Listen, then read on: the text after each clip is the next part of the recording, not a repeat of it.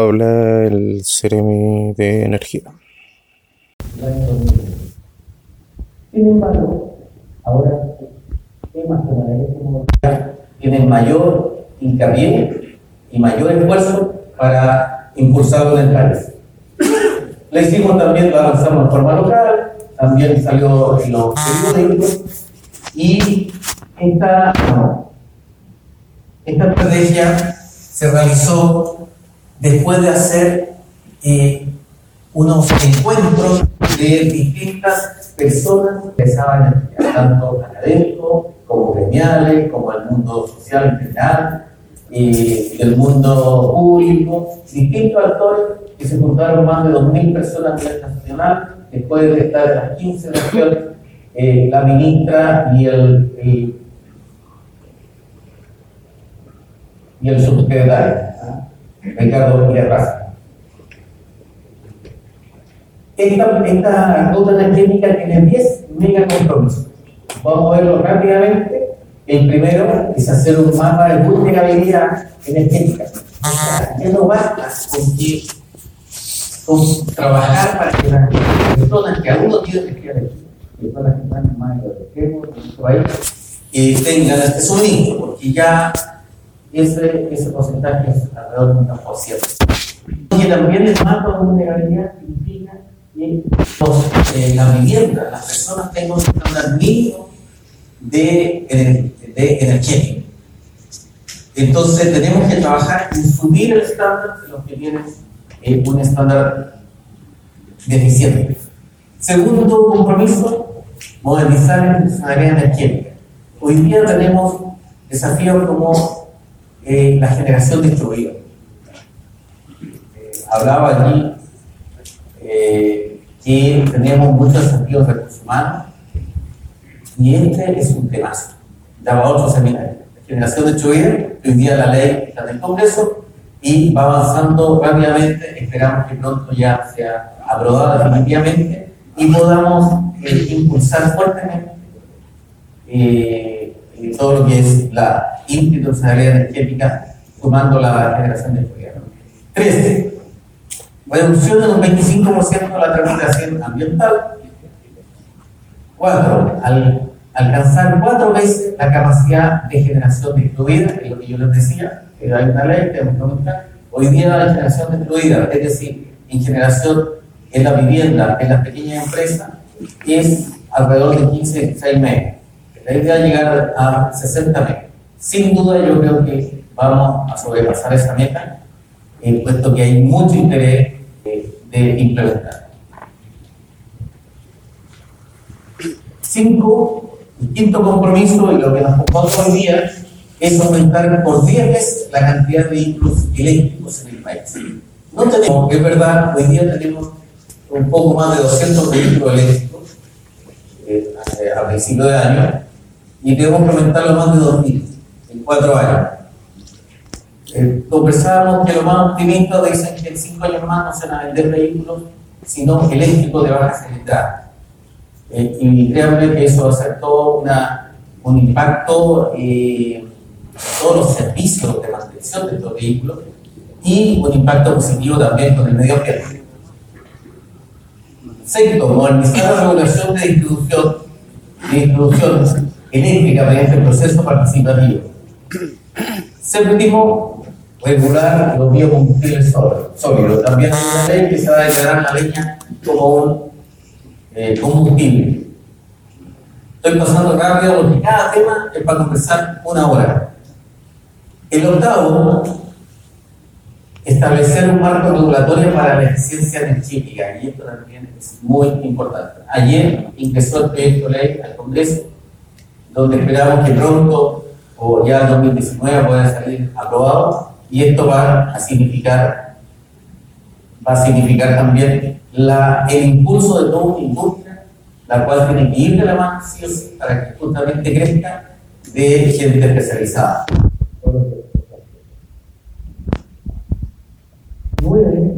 El proceso de carbonización de la materia eléctrica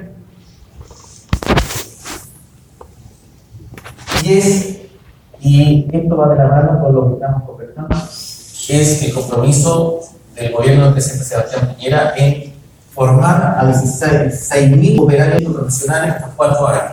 Y eso son las instituciones educacionales llamadas a apoyar esta iniciativa para que podamos tener, como decía, la mano de obra para este proyecto. ¿Cuáles son los siete ejes de la ruta energética? El primero, llevar de la mano son los compromisos movilización del permanente. Hay que movilizar todas las leyes y reglamentos para ir incorporando gestión de seguridad, la electromovilidad. Hoy día, por ejemplo, si tuviéramos una, en una cuadra, eh, no sé, 30 vehículos eléctricos, y todos estuvieran cargando la noche porque se van a cargar en la noche. Eso no podría existir porque las redes están, eh, no, no soportarían esa carga. Entonces tenemos que prepararnos eh, todo el sistema para que esto no tenga ningún impacto negativo, todo Vamos llegar en el futuro a tener puro auto eléctrico en nuestras viviendas. Segundo eje, energía con sello social. Ayer estuve en Conturmo y estamos haciendo programas, porque normalmente todo esto, estas tecnologías se impulsan fuertemente en las ciudades grandes como Concepción. Pero hay comunas más pequeñas, más alejadas, que están tan lejos todavía de lo que estamos conversando, que estamos enfocados como gobierno para que ellos no se queden acá. Ayer estuve en Conturmo lanzando un programa, eh, eh, un estudio, que es una estrategia eh, energética local, la cual estamos haciendo las comunas más alejadas, eh, para que ellas no se queden atrás y consiste básicamente en hacer un levantamiento del uso de energéticos que tiene la comuna, no solo, la, no solo la parte urbana, sino que toda la región y prácticamente toda la comuna y, y, y todos los habitantes. Esa es una línea base de la cual después vamos como gobierno e instituciones privadas, vamos a seguir trabajando para impulsar e implementar distintas iniciativas en distintas comunas. Este beneficio lo estamos lo lanzamos ayer en Conturmo, pero es para Tirúa, Cañete y Conturmo, que son pues, dentro de las comunas más alejadas y que cuesta también que lleguen estas cosas eh, en la región. En parte de eso es energía con sello social el desarrollo, energético, principalmente de energía renovable, bajo emisiones, aquí se hizo una mesa, como les decía, que cabeza la ministra con los distintos actores que hoy día son propietarios de la termoeléctrica, algunos ya tienen fecha para dejar de funcionar algunos y otra y con otros estaba conversando, porque eso tiene que ser también un proceso gradual y responsable. Hoy día alrededor del 40% de la energía eléctrica que consumimos proviene de fuentes termoeléctricas que tienen que ver. Pero eso no solamente significa bajas emisiones, eh, porque va a haber un calendario de término de la termoeléctrica, sino que también es porque estamos impulsando fuertemente todo lo que son las energías renovables, que eh, son cero emisiones. Quinto, lo que nos convoca es el transporte emisión. Y dentro de eso está la electromovilidad. Sexto, eficiencia energética. La eficiencia energética eh, no solamente significa, por ejemplo, una luz, una luz eh, a LED, sino también puede ser con sodio eficiente. Todo lo que sea energética. Ayer ingresó al proyecto de ley al y una vez que se apruebe, dentro de los objetivos de ese proyecto de ley, es que todo lo que ingrese al país o se fabrique eh, para uso industrial, por ejemplo, venga con estándares mínimos de eficiencia energética. Entonces, ¿qué vamos a industria? La pequeña y de los distintos rubros van a necesitar efectos de capacidad en todo lo que son eficiencia energética. Ya no basta con ser la parte mecánica de los equipos, sino que también cuánto consume y cuál es su costo y el séptimo eje transversal a todos los eh, anteriores, que es justamente la educación y la capacitación en que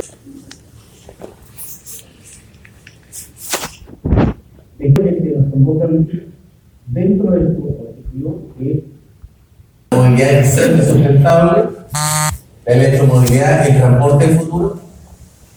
Eh, hay, un, hay un bus que estuvo en Santiago, se le pasó a una Santiago y los empresarios de, la, de, de, de los buses y miraban esto como bastante perfecto. Sin embargo, le sacaron la mugre y hoy día esa misma línea están trayendo 200 buses del día fin de año empiezan a, a, a funcionar 200 buses eléctricos en Santiago. Algo que a lo mejor hace un par de años era impensado. El bus eléctrico vale, no sé, dos veces más que uno convencional, pero consume un 70% menos.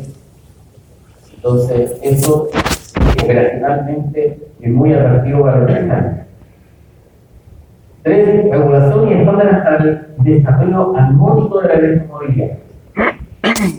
Tenemos que tener un marco regulatorio para que este mercado pueda avanzar positivamente. Promover la movilidad eléctrica en el transporte público y otros eh, flotas de vehículos. Bueno, también estamos haciendo aquí en Concepción convenios con algunas empresas que están trayendo vehículos eléctricos. Hoy día su ritmo de venta es más, más lento. Pero, por ejemplo, un vehículo para la locomoción colectiva, auto eléctrico, tiene un precio de 25 millones, versus uno convencional, ¿cierto? combustión interna, eh, 10, 12 millones. O sea, vale el doble. Pero consume 70% menos. Además, eh, conversando con la empresa nos dimos cuenta que hace dos o tres años los vehículos tenían una autonomía de 250 kilómetros, porque hoy día nos están mostrando tienen una autonomía, una autonomía de 400 kilómetros. Entonces, perfectamente puede andar eh, como colectivo, como taxi, y andar todo el día funcionando y cargar solamente la noche. Investigación y desarrollo en torno a la electromovilidad tenemos que estar atentos porque va a haber, van a empezar a haber distintos financiamientos para esto y por supuesto el mundo académico es el llamado a poder apoyar la iniciativa del gobierno para este tema. Integración de la electromovilidad en los sistemas eléctricos, es lo que yo les decía. Vamos a tener muchos vehículos cargando en una cuadra, tenemos que adaptar nuestro sistema para no tener problemas. Información y difusión de la electromovilidad, electromovilidad y ahí yo agradezco a la Universidad de INACAP, porque, eh, bueno, yo hace cuatro meses que asumí como sereno y la verdad que eh, INACAP eh, es la institución que más he podido interactuar en este tema por iniciativa de ellos y eso eh, habla muy bien de la institución porque está mirando al futuro, porque está sacando, eso significa también que va a sacar alumnos preparados para el futuro y espero que sí se vayan sumando las demás instituciones. Y finalmente la electromovilidad y sostenibilidad. Que sea, que sea una industria que vaya creciendo armónicamente para que, para que se mantenga en el futuro. En el marco de la ley de eficiencia energética incluiremos una regulación para promover el transporte eficiente con énfasis en la electromovilidad. Eh, nosotros estamos, yo estoy conversando con el Ministerio de Transporte también, y también a nivel nacional entre ministras.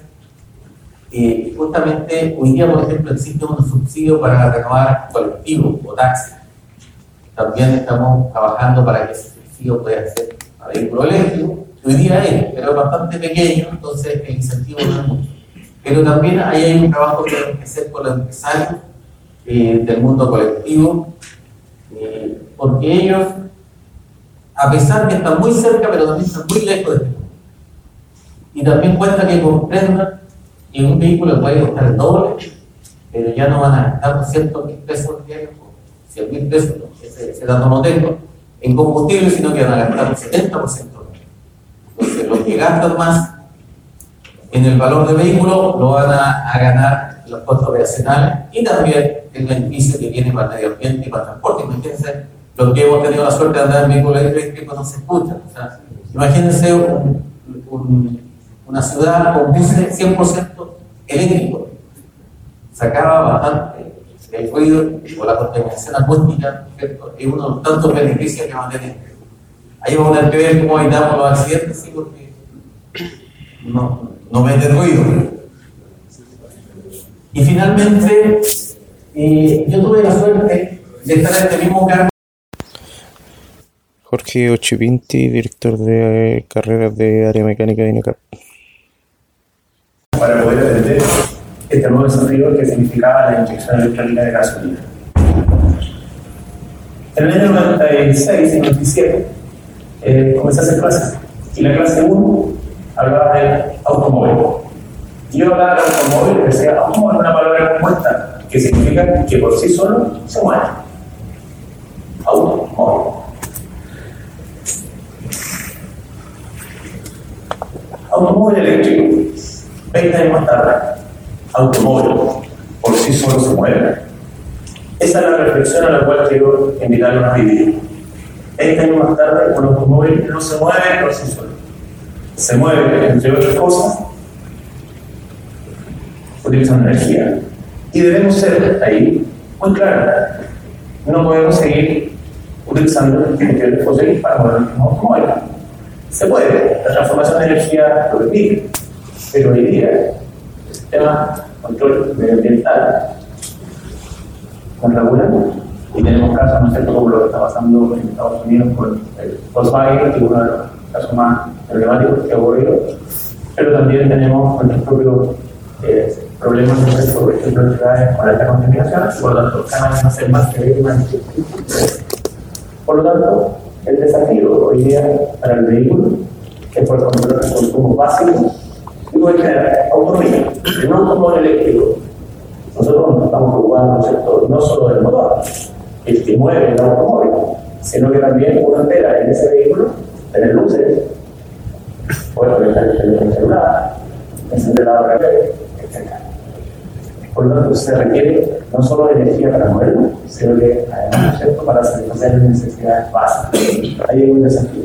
Y esta presentación justamente lo que o conlleva, es poder reflexionar un poquitito y hacia nuestros estudiantes, acá, de todas las instituciones de educación, desafiarlos a que justamente logren más en ese concepto. El segundo, hoy día, es raro, lo acaba de señalar nuestro cerebro, esto en Portugal es un tremendo desafío. ¿Por qué? Porque las calles están preparadas para que puedan seguir circulando de la forma en que deberían siendo los últimos años un automóvil. Pero bueno, se requiere, como bien decía, hacer unos ruidos, consumir menos, ocupar menos espacio. No, una camioneta gigante y un vehículo mucho más pequeño. Los países desarrollados evolucionaron, creo que la intención hacia nosotros es tender a ser. Después ya hay una mirada hacia nuestro medio ambiente. No me en la vida en. Me que entonces que cambiarla. Que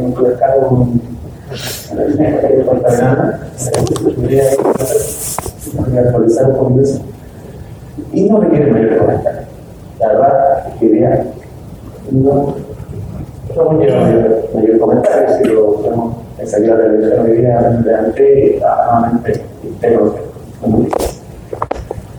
pero los automóviles también, no pensemos solo que no contamina los automóviles eléctricos porque no pueden ser contaminantes. Porque, ¿qué hacemos con el neumático? Automóvil. Lo acumulamos en Facebook, semana, por lo que la semana pasada. Los autos también se golpean, chocan, los parachoques se destruyen, y lo vemos a veces en el JR hay un desafío en la forma en cómo nos hacemos cargo de la economía circular que debiera tomar esa normativa, reciclar y muchas buenas cosas, buscamos algunas cosas en la semana pasada, la destrucción como ¿cierto? el neumático por cierto, se pueden hacer algunas cosas. Por ejemplo, o utilizar los plásticos del desecho para también desarrollar algunas cosas. Pero si analizamos los tres puntos, estamos hablando de energía, estamos hablando de eh, transporte y estamos también hablando de medio ambiente. Y cuando hablamos de electromovilidad, eso esos tres elementos contados. Pero, me dieron una breve planta para las exposiciones que vienen a continuación. Hasta ahí también. Que no nos preocupemos de la confiabilidad y la mantenibilidad de estos vehículos. Alguien nos va a tener que mantener, alguien nos va a tener que reparar. Y nosotros, las instituciones de educación, somos las implicadas. Llamadas a hacerlo. Nuestros perfiles, ¿no es cierto?, hablan de mantener actividad, tratar. Por lo tanto, tenemos que buscar la forma de hacerlo. El área avanzada. Desde el año, memoria, 2007, iniciamos una eh, primera trabajo con, con distribución de casa, en una serie particular. Esto fue creciendo. En el año 2009 ya teníamos ¿no es cierto? Eh, una relación mucho más grande con la distribución de casa y lo sé porque fue una historia más que va a sol y en el año 2012 donde firmamos un convenio y se conforma el centro de excelencia, Maipú, La Serena y Concepción. Después fue tierra en cárcel en el año 2000. Bueno, yo no sé que ya trabajando también. Eso hoy día ¿cierto? nos permite tener un experto que trabaja nosotros con ALA eh, durante todo el año y crear el número de expertos formadores que hoy día ha ido creciendo y permite no ser creando redes académicas. Hemos invitado también a académicos de Los Ángeles, hemos invitado a la gente chilena y hemos ido también así. Hoy día lo que nosotros queremos hacer es tomar todo esto y llevarlo a un círculo virtuoso donde el transporte, energía, medio ambiente, pero también educación, que están invitados a participar de el sector de comunidad y que estas cosas, ¿no es cierto?, meno perché è passato.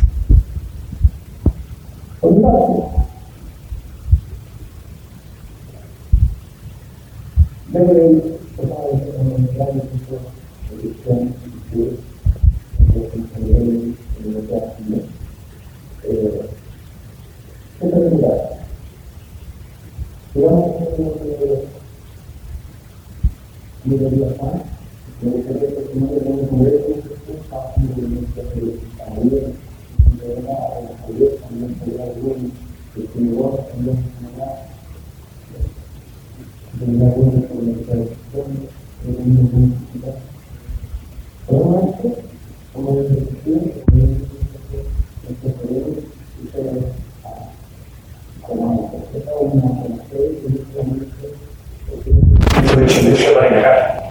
que se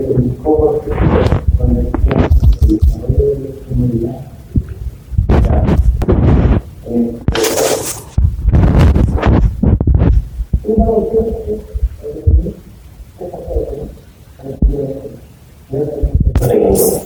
como la gallina, el auto, la representación, el En segundo lugar, los factores económicos, ¿cierto? No es fácil tomar la decisión de involucrarse en esta comunidad cuando los costos todavía son elevados, no solo por la tecnología del día, sino también por que conlleva el desarrollo de la competencia para nuestros usuarios y los factores estratégicos.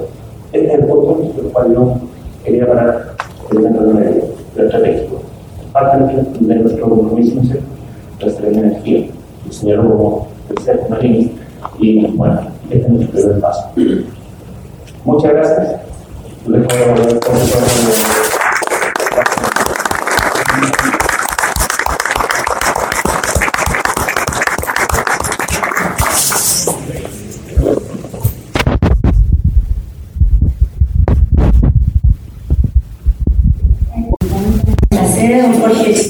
por su presentación. Alain Leroux, experto francés, Ministerio de Educación de Francia, Seguridad en Vehículos Eléctricos. Bien, es tiempo de iniciar esta interesante jornada con el experto francés, representante del Ministerio de Educación, Carlos, Alain Leroux, quien expondrá la charla Vehículos Eléctricos y la Seguridad en su intervención. Buenos días. Yo no hablo también de intereses. yo voy a hablar en español para ustedes, porque voy a, a presentar, yo voy a presentar para ustedes a partir para trabajar de seguridad en un vehículo eléctrico. una preocupación en el vehículos eléctricos y de trabajar en seguridad en vehículos eléctricos, que aquí la preocupación, visto para la marca, que para las personas de en el vehículo. Y yo voy a presentar las habilitaciones que tenemos en en vehículos con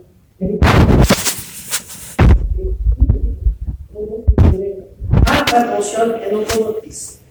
¿Qué consideramos como alta tensión de locomoción? Superior, cerca de 300 Baja tensión en 2 volt, 14 volt. Cada mecánico o técnico que trabaja en un vehículo eléctrico o híbrido que utiliza alta tensión en automotriz precisa tener habilitación. Si no, no trabaja en un vehículo eléctrico. Una empresa que no tiene técnico habilitado no trabaja en un vehículo eléctrico. Es una manera segura de trabajar. Ahora yo voy a presentar el inicio una video de que efectúa una, una, una parte que se llama consignación. Esa aquí, le voy a mostrar para colocar el vehículo de manera segura. Efectuamos una capacitación en Francia con un grupo de expertos de INACAP para, para ver las habilitaciones que tenemos en Francia para trabajar en vehículos eléctricos.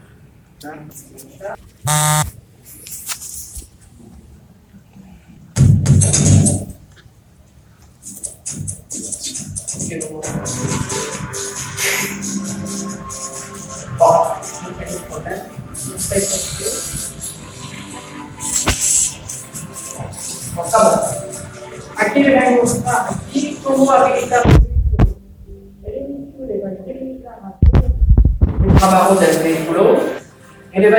uma fase de identificação do veículo para evitar que uma pessoa entre na zona de trabalho.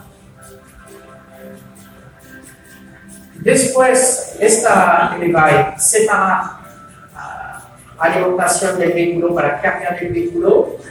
Ele vai colocar todos los EPI o EPI, son zapatos, son cubre zapatos. Ele vai colocar después los guantes, verificar los guantes. Va a colocar sobre guantes para proteger los guantes. ¿ya?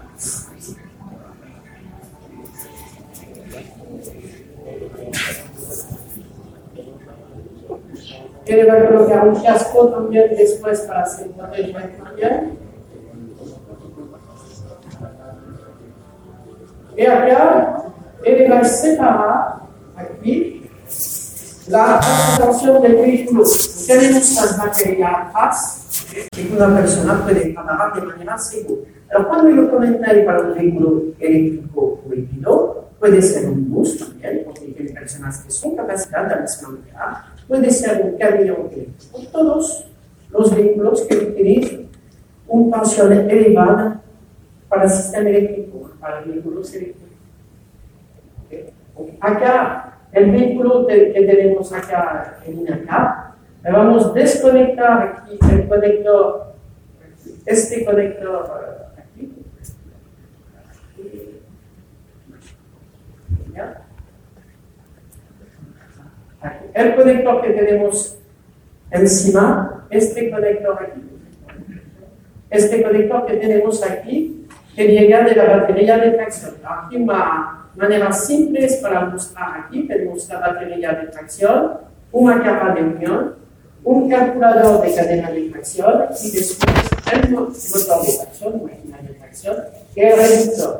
Cuando vamos a desconectar la salida de la batería, évite de tener alta tensión después para partir, para partir del resto del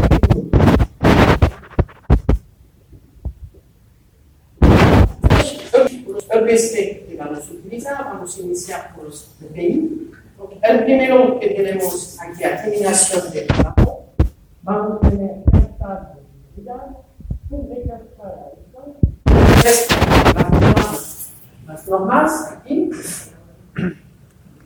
Vamos a tener, aquí para mostrar, los golpes aislados que protegen al los riesgos de contacto directo.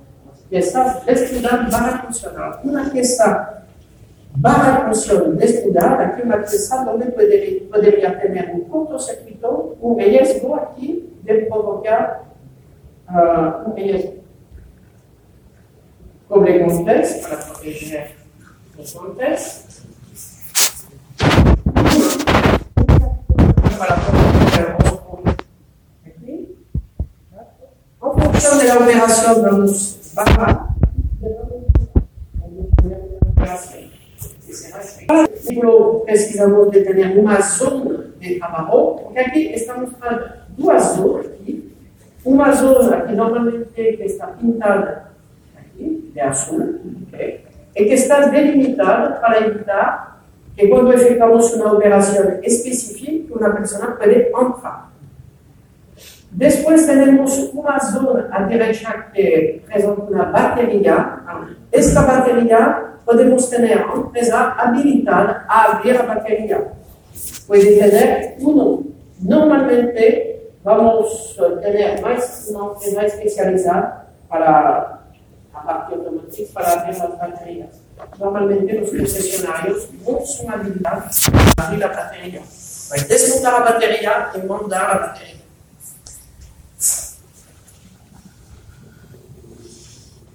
Después, las características de los distintos que son utilizados, ¿okay? necesitamos entender en el ámbito de trabajo. Aquí la significación que vamos a tener para efectuar el balizamiento de la zona de trabajo. Después las herramientas específicas que son utilizadas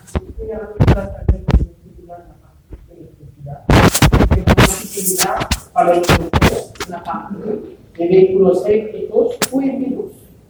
Aquí tiene una herramienta que no está presentada acá, es un sistema para verificar el aislamiento de la cadena de tracción.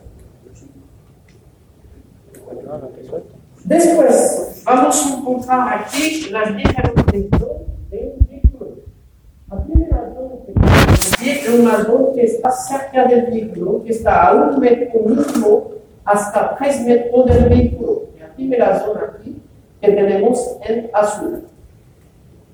Segunda zona que tenemos, que está como zona 4 aquí, que está cerca aquí de una pieza desnuda con tensión. Vamos a diferenciar este, dos zonas aquí, porque cuando vamos a efectuar un trabajo, tenemos trabajo en la zona 1 y en la zona 4. Diferente. Aquí, para presentar un taller que tiene una zona para trabajar vehículos eléctricos y una otra zona para trabajar con vehículos térmicos. ¿Está? ¿Cómo funciona en Francia? Una persona recibe una habilitación de una empresa, esa empresa va a habilitar, va a formar esta persona. Ela formó esta persona, ela diz que ele está formado para trabalhar em veículos eléctricos ou híbridos de maneira segura.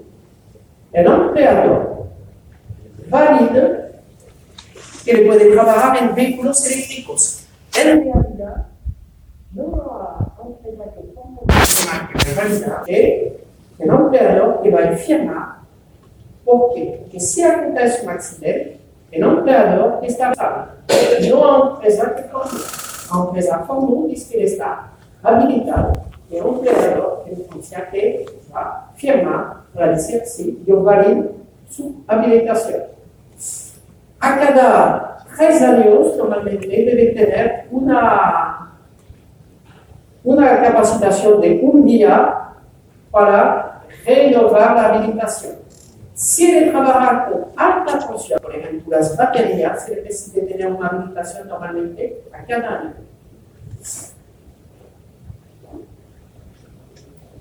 Aquí vamos a tener diferente habilitación que tenemos en Francia para trabajar en vehículos eléctricos. La habilitación que tenemos aquí. Son para las personas que van a trabajar en la zona 1, que están más de 30 metros de una alta tensión. ¿okay? Como por ejemplo, va a desmontar las plaquetas de. ¿okay? Para esto, ele vai receber uma informação, uma formação do primeiro nível. Ele sabe do perigo da alta tensão, sabe identificar onde tem alta tensão, mas ele não está capacitado para, por exemplo, desconectar da alta tensão. Aqui.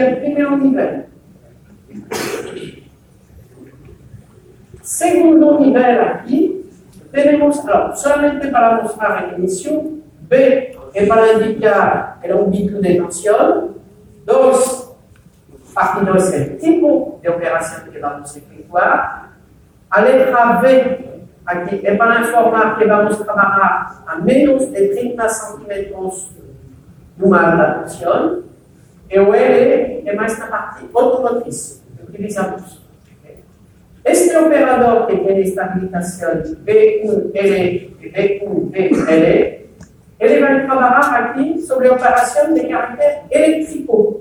Por ejemplo, le va a desmontar un motor eléctrico. Y antes de desmontar el motor eléctrico, vamos a desconectar la alta tensión. Vai tener una persona que va a efectuar la consignación que vimos antes. Otro tipo de habilitación aquí Aquí esta persona es responsable de los trabajos.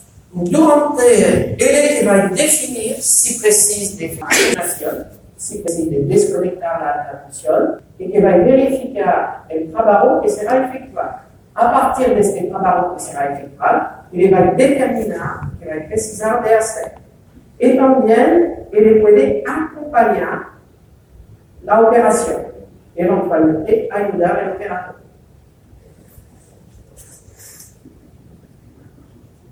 Aquí, este operador es solamente para desconectar la batería y verificar que no tiene más tensión. Solamente la función. Tiene que va a desconectar la batería, verificar que no tiene alta tensión. Tiene que va a conectar después y verificar que todo está haciendo. El último aquí, solamente para empresas que trabajan en batería, y cuando vamos a desconectar, podemos Dentro de la batería vamos a tener, podemos reparar la batería, cambiar el de la batería, podemos también cambiar relé, relé de, de alimentación, cuando vamos a desconectar el normalmente corte la alimentación de alta presión para presión. Normalmente cuando yo voy a cortar el contacto, tiene riesgo.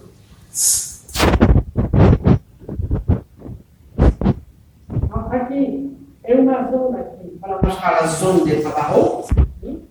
Às vezes temos operações que não precisam efetuar um balizamento.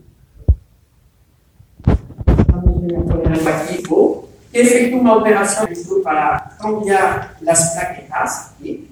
Eu sou o responsável aqui. Eu posso verificar na documentação aqui, vai saber. Aqui. Eu tenho aqui desmontar e montar as plaquetas de freno delantero. Aqui a documentação da PCA, inclusive, que não me diz aqui de desconectar a bateria de alta Não tem eletro para desmontar as plaquetas. Da mesma maneira, se um cliente quer pneu a cambiar una pedal. No tiene riesgo de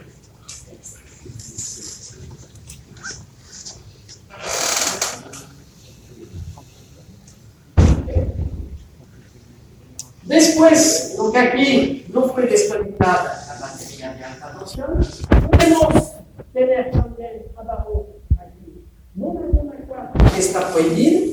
Y podemos tener trabajo, por ejemplo, de car carrocería aquí, con un operador que tiene el primer nivel aquí, para efectuar una operación aquí uh, en el vehículo, desmontar una pieza de carrocería aquí, más que no está la zona de peligro, que no está la zona de 30 centímetros de una alta tensión. ¿okay?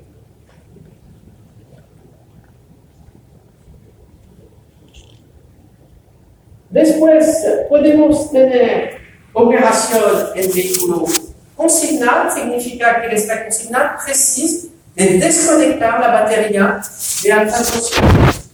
La misma manera que el operador aquí, el jefe, va a verificar tres, la documentación, y aquí está escrito, solo el personal que haya recibido información específica sobre los vehículos eléctricos o híbridos está habilitado para intervenir en la red eléctrica. Significa aquí que precisamos de efectuar una consignación del vehículo, desconectar la batería de alta tensión, porque yo voy a tener una operación de orden no eléctrico. Un ejemplo de operación de orden no eléctrico aquí, solamente para ingresar en este tipo de operación aquí. Yo soy uh, mecánico del primer orden, tengo una certificación BOL de Francia. Va a tener una persona que va a efectuar, va a desconectar la batería de alta tensión, que va a verificar que no tiene más alta tensión, y por ejemplo acá yo voy a descontar un cilindro mes, o aquí que está llamado de bomba de aquí, en español, y yo voy a efectuar esta operación para descontar, no es una operación eléctrica, una operación mecánica, mas yo estoy cerca de algo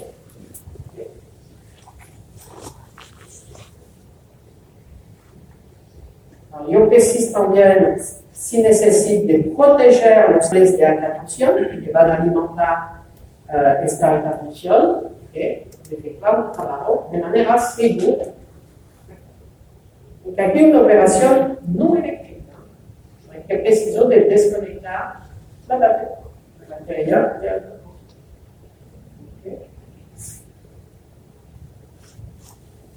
Después, el principio aquí una operación en un vehículo consignado sin tensión, aquí, en función de la manera siguiente, vamos a tener el responsable de trabajo que va a determinar si precisa de efectuar la consignación, de desconectar la batería. Después vamos a tener un operador que está habilitado para desconectar la batería y verificar que no tiene tensión. Él va a efectuar un papel para indicar todas estas indicaciones. El responsable de trabajo aquí verifica que la consignación está correcta, también él recibe una habilitación, este responsable de trabajo.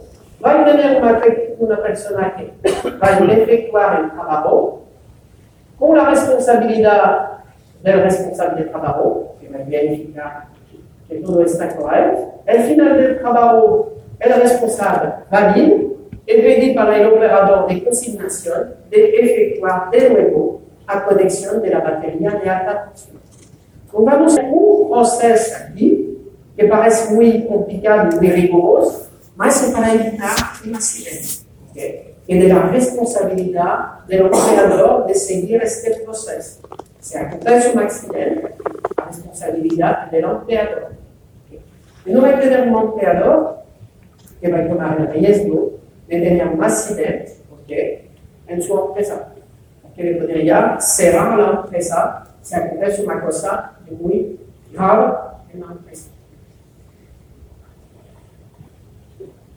¿Okay? Porque aquí una persona que trabaja en una zona aquí de 30 centímetros, aquí, una zona de 30 centímetros donde tiene alta tensión, por ejemplo aquí, que necesita tener una habilitación, este tipo de habilitación de un nivel, aquí, un trabajo, una zona de alta tensión, aquí, por ejemplo, el desmontar un motor eléctrico en un vehículo eléctrico.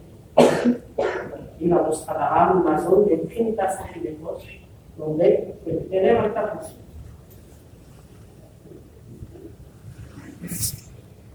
Aquí es un operador que va a desmontar una batería para un relé de alimentación.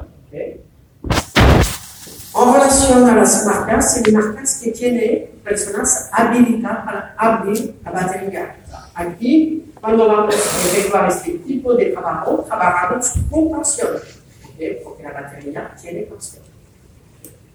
Es una otra habilitación que la persona va a tener. No específica. Alors aquí, para finalizar, aquí yo mostré diferentes personas que deben tener habilitación. El primero que fue mostrado la parte de inspección vehicular, es decir, una habilitación para efectuar inspección vehicular en vehículos eléctricos o híbridos. Una persona que efectúa seguro, que va a verificar un vehículo con shock, es decir, de tener un conocimiento. Y el último, aquí, una persona que va a remolcar un vehículo, que recibe un shock, y es decir, de tener una habilitación, eventualmente, para desconectar la parte alta tensión. Bueno. Para finalizar, solamente para mostrar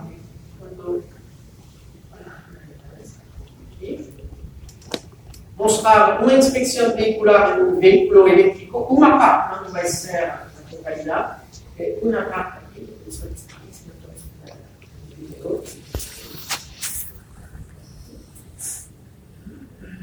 Vamos a tener una persona que va a verificar todos los cables de tensión, que va a ver necesaria para trabajar con la seguridad de un vehículo. Muchas gracias.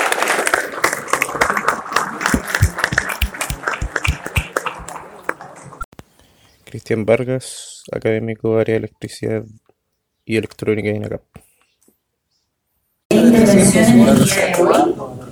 En el área de electricidad y electrónica de CE nos acompaña en esta oportunidad el académico Cristian Vargas, ingeniero electricista de la Universidad Católica del Paraíso, diplomado en regulación del sector eléctrico de la Universidad de Chile y ex inspector C, quien expondrá su charla Riesgos eléctricos.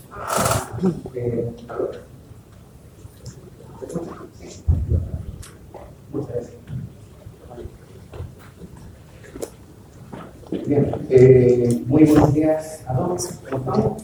¿Todo bien? ¿Sí? Bien, pues vamos a, a conversar un poco. Aquí llegó el, cambio ¿no? de, de eh, ¿ahí está? ¿Sí? Ah, sí, sí, perfecto.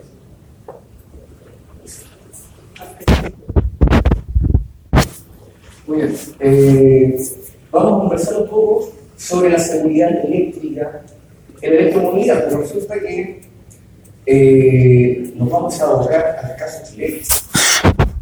Estamos preparados para esto. ¿O qué necesitamos? No, no, tenemos todavía. ¿Qué necesitamos nosotros para poder estar preparados esta tecnología? ¿Hacia dónde tenemos que avanzar? Entonces, para ello. Lo primero, tenemos que tener en cuenta de que esta tecnología no nace a partir de la liberación de las patentes, de todo lo que significa el automóvil y vehículo eléctrico en general, eh, actualmente cualquier empresa puede desarrollar esta tecnología y por lo tanto es algo que inevitablemente va a llegar acá. Vamos entonces a... El sensor está acá. Ah, ah, ya. Ah, muchas gracias. Ya, ahora sí. Gracias. Bien. Nosotros estamos acostumbrados a revisar todo lo que tiene que ver con el vehículo de interna que probablemente tenemos en nuestras casas y asociarle ahí una serie de aspectos a revisar. Acumulador, eh, el que estado de, de, de nuestra, que, que tenga agua, que tenga combustible, por supuesto, tendemos a revisar todos esos detalles y estamos más que acostumbrados. Pero la llegada del vehículo eléctrico, que va a venir prácticamente a hacer un reemplazo sobre la tecnología del motor de combustión interna, nos trae otros desafíos. Vamos a tener que fijarnos en otras cosas. vamos a tener que preocuparnos de otros riesgos. El motor de combustión interna, por supuesto, que tiene riesgos asociados, que los cuales nosotros conocemos. Pero el, el eh, vehículo eléctrico, el auto eléctrico, especialmente, nos va a cambiar la forma de vivir. Y no solamente la gente que maneja los vehículos, también a los de ¿Qué vamos a hablar sobre eso? ¿De qué vamos a tener que preocuparnos? Vamos a hacer un, un desglose a grosso modo de esto porque la mayoría del aspecto técnico al detalle ya lo desarrolló nuestro nuestro colega que eh, Entonces, a irnos a lo malo. Vamos a salir un poco a mirar desde arriba de esta tecnología. Son básicamente cuatro grandes aspectos tecnológicos que vamos a tener que tomar en cuenta al momento de analizar qué pasa con un vehículo eléctrico, cómo funciona, cómo le hacemos mantenimiento y cómo lo cuidamos. Las baterías, por supuesto, son un tema clave porque de la, de la calidad de la batería, de la calidad de la celda, del avance tecnológico de la batería, que por fin va a avanzar. Porque si nos vamos al motor de combustión interna, la batería es prácticamente lo mismo que se creó en la época de Ford. Muy poca evolución hubo en el paso del tiempo por distintas razones, cuales seguramente algunos conocen muy bien. Entonces, ese desarrollo tecnológico ahora sí se va a explotar. Las celdas de cada vez mejor eh, calidad le entregan una autonomía cada vez mayor a estos vehículos y hacer más cosas. Los sistemas fotovoltaicos, tenemos claro de que las baterías hoy en día permiten hacer grandes cosas noche. Gracias a la energía que logramos reconectar durante el día a través del sistema de paneles solares. La de potencia, ese es un ámbito que también está en amplio desarrollo y que permite convertir, por ejemplo, señales alternas de la red en señales continuas, las cuales son aprovechadas, por supuesto, por el sistema eh, eléctrico del vehículo para la carga de batería. Entonces, eh, hay frenos regenerativos también que permiten, mientras uno frena, eh, se va recargando la batería, porque tenemos un motor, un motor que está conectado a partir del eje, por el cual, al momento que nosotros frenamos el vehículo, este empieza a girar y aporta también a la carga de la batería. Entonces, tenemos un amplio desarrollo por delante para poder hacer de este auto algo cada vez más amigable y más cercano.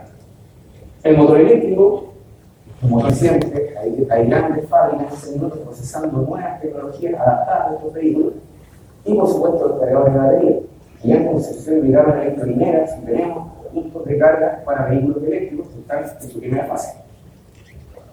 Ahora, ¿cuál es el primer impacto social? El auto eléctrico es silencioso. No emite grandes ruidos y nosotros como ciudadanos, como peatones, tenemos que primero tomar el riesgo que está fuera del vehículo eléctrico. Se nos viene un motor eléctrico en sí. ¿Por qué? Porque el vehículo eléctrico no tiene sonido prácticamente, es muy bajo el sonido. Y si vamos a por la calle, ese vehículo, por supuesto que no puede atropellar. Entonces, el primer desafío es capacitar a la gente respecto de que viene un cambio cultural, en donde como peatones tenemos que ser mucho más cuidadosos porque este vehículo obviamente no emite el mismo ruido que un vehículo combustión interna, el cual ya nos advierte de que viene un vehículo hacia nosotros, ¿verdad? Así como los marcos, por ejemplo, nos cambió la vida. ¿Cómo era la vida antes del barco? ¿Cómo vivíamos nosotros? Conversábamos, ¿verdad? Salíamos, eh, dialogábamos, conversábamos con los vecinos. Hoy no nos podemos quitar eso de la Mi señora casada muy bien que también esa tecnología. Y la verdad es que eh, llegaron para quedarse esta tecnología y nos cambiaron el hábito en el cual nosotros interactuamos con el mundo. Y en este caso también el auto eléctrico va a cambiar algunas conductas. Y tenemos que estar preparados. Esto se viene, ya va a llegar. Y tenemos que ser más cuidadosos cuando estemos en la calle, cuando seamos creadores. Se nos viene un motor eléctrico encima. El primer vehículo eléctrico del, del vehículo eléctrico está fuera del auto eléctrico. Nosotros como peatones. ¿Qué pasa? Hubo un cambio tecnológico drástico. Se nos cambió el eje desde el vehículo de combustión interna que podemos ver aquí en la columna, en un sistema era mayormente mecánico. Sigue siendo un eje basal, un eje importante, porque logramos frenar este vehículo, por supuesto que estamos en problemas, o si no logramos las piezas mecánicas adecuadas, también no nos sirve nada en un vehículo amigables del medio ambiente. Y otras tecnologías también comienzan a aparecer. La electrónica, la electrónica de potencia, el proceso de conversión electromecánica de energía, que sigue estando presente. Eh, la computación. Hoy en día hay automóviles eléctricos que son autónomos. Uno simplemente va al programa donde va y resulta que este vehículo, que está, por ejemplo, en Pittsburgh, en fase de experimentación, este vehículo no tiene nada debido a su punto. Gracias a un sistema de sensores. Tiene en, en todo su entorno tiene una, una gama de sensores que permiten detectar obstáculos y, por supuesto, identificar los decretos también de indicación de, tránsito, la velocidad máxima, etc. Y esa gama computacional está efectivamente también en este desarrollo. Entonces, para allá vamos. Y eso implica también que las personas que estamos involucradas en este ámbito, los electricistas, vamos a tener que aprender también de mecánica, y los mecánicos se van a tener que reinventar en parte y meterse también en el ámbito eléctrico, sobre todo, tal como decía nuestro colega anteriormente, eh, por la interacción y la cercanía que el conjunto de electrizados. Van a tener que tener un cierto cuidado tomar una cierta cantidad de equipos de protección personal, los cuales tienen que estar incorporados a la próxima normativa, ya vamos a hablar de eso en Y, por supuesto, tenemos que tener en consideración que el vehículo eléctrico eh, también realiza riesgos, así como, no sé si recuerdan, los que tienen un poquito más de eh, lo que pasó con la, con la automóvil Fiat, que lo hace 70. ¿Recuerdan qué pasa? Hace 70. Cuando el automóvil Fiat partía solo, llegaba a un punto y se encendía. El problema con el caja regulador ahora hay varios inconvenientes técnicos que formaron parte también de la primera fase de la implementación de estos vehículos acá en la industria chilena, hubo un canje, electromotriz en Chile. Entonces, también hay una fase, hay una primera fase, en donde se vuelven errores, en donde hay que ir modificándolo, hay incidentes, por supuesto, que nos van a invitar a mejorar y también un aspecto normativo que es crucial. Y tal como indicar un cambio cultural. Muchos recordarán este personaje, ¿no?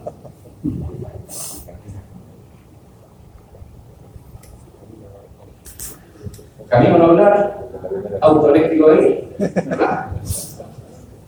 Precauciones calle, cambio cultural. Y luego que tenemos que preguntarnos, ¿estamos integrando a la ciudadanía no estamos capacitando. Le estamos enseñando desde ya a la gente que camino a hablar autoeléctrico de. Le estamos enseñando a la ciudadanía que se vive. Estamos en todavía. Tenemos que integrar a las personas en este desarrollo. Ellos van a ser los usuarios finales. Ellos van a ser los que van a comprar estos vehículos y los van a usar eh, en forma teoría. Entonces, lo primero es informarles de que la forma de andar en la calle cambió. Ya no vamos a andar tan libremente, tenemos que estar más adentro. ¿Qué contiene un vehículo eléctrico? O sea, ¿qué tenemos que? Como les dije, este es un enfoque macro. Ya nos salimos de lo mismo que nuestro colega Carlos desarrolló. ¿Y qué nos vamos a tener que preocupar? Estas áreas. Electricidad electrónica. Baterías. Que baterías estén certificadas, que se cuenten con la tecnología adecuada para poder desarrollar nuestra actividad diaria la electrónica de potencia, o como nuestros cargadores, hay cargadores que son para uso domiciliario. Y esos cargadores, por supuesto, no son de fierro. No, peor, que sean de fierro, porque estamos trabajando con electricidad, ¿verdad? Son de plástico y, por supuesto, tienen un riesgo en la manipulación. Tenemos que capacitar a la, gente, a los usuarios, respecto de cómo se manipulan estos artefactos. O sea, todo este aparataje técnico que estamos dominando también en seminarios, en encuentros que estamos desarrollando en general, tenemos que hacerlo llegar a las personas que van a usar todo artefacto. ¿Qué sacamos con desarrollar un tremendo cargador que carga un vehículo en, en, cuatro horas si la persona que lo usa no sabe que no tiene que iluminar el carga? ¿Cuánto va a durar ese cargador? ¿Y cuánto vale? Entonces, todo ese aspecto social también tenemos que incorporarlo. Los cargadores eléctricos, motores eléctricos y sensores. Por supuesto, hay una serie de sensores que son de forma parte de la electrónica del vehículo, que también hay que hacerle mantenimiento, hay que eh, reemplazarlo si es necesario, y todo lo que tiene que ver también con tecnología de información, los software que controlan el vehículo, el autovehículo ya no se mueve solo, se decía en la charla anterior, no, hay todo un sistema computacional que también está detrás, que nos advierte de ciertos parámetros y ese software que lo controla tiene que estar también actualizado. ¿Cómo lo podríamos actualizar? Probablemente con alguna conexión a Internet. Tenemos que informar al respecto de cómo mantenemos el sistema actualizado y funcionando.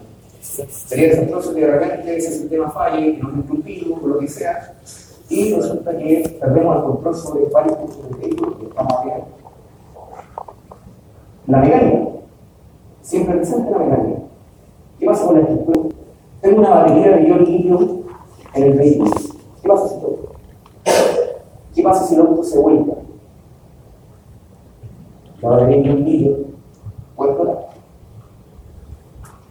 Entonces, ¿cómo nos preocupamos de la mecánica? De garantizar de que esa batería de ion litio va a quedar adecuadamente protegida y en el caso de los desarrolladores de esta batería, ¿cómo nos preocupamos de que esa batería no produzca explosión en una situación como esta? Los accidentes van a seguir ocurriendo, los choques y todo lo que tiene que ver con el riesgo de que nosotros nos enfrentemos a una situación de destrucción parcial o total del vehículo. ¿Qué pasa en ese caso? Tenemos componentes que están electrificados. ¿Qué pasa con la gente que está dentro? ¿Está garantizada su seguridad? Son aspectos a considerar. Posiblemente inentero. Y de hecho, ha habido una fase de aprendizaje. Un incidente bastante famoso donde un vehículo de, de la empresa Tesla chocó.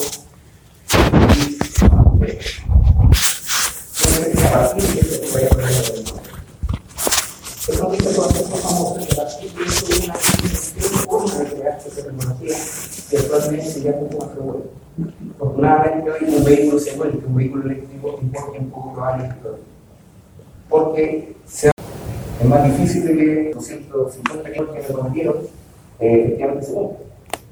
Porque casi siempre esas promesas son el camino perico, camino ¿verdad? Aquí tenemos, por ejemplo, un punto de carga Otra cosa importante que tenemos que tomar en cuenta. Esto también se va a cargar en la casa.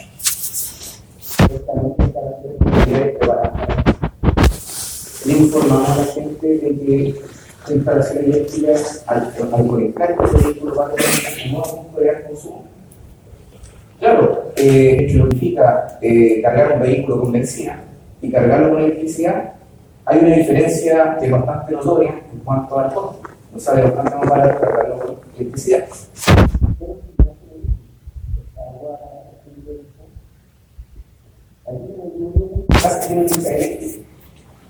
¿Se imaginan una persona duchándose mientras se carga el? Estamos hablando de sistemas de 16 amperes. La vamos más afuera. ¿Cómo nuestro sistema eléctrico se hace cargo de esos nuevos puntos de carga? Tiene la capacidad.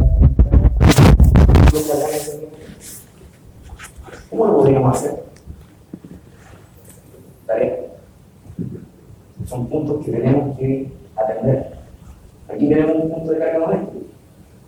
Contador, por supuesto, un, un medidor instalado, por supuesto, en el panel y dos puntos de carga en este caso. Tenemos un contador principal, un contador secundario, y en todo punto, por supuesto, tenemos que tener una instalación adecuada para soportar ese consumo. Y luego cortaría. La corriente eléctrica, y ahí a mi alumno generalmente les hablo de la psicología de la corriente eléctrica. Lo vemos desde el punto de vista psicológico. La corriente eléctrica busca el camino más rápido para esa vida, sí, ¿Cómo le garantizamos que las corrientes remanentes quedar en la casa del vehículo y se vayan a Tenemos un sistema de todo para eso.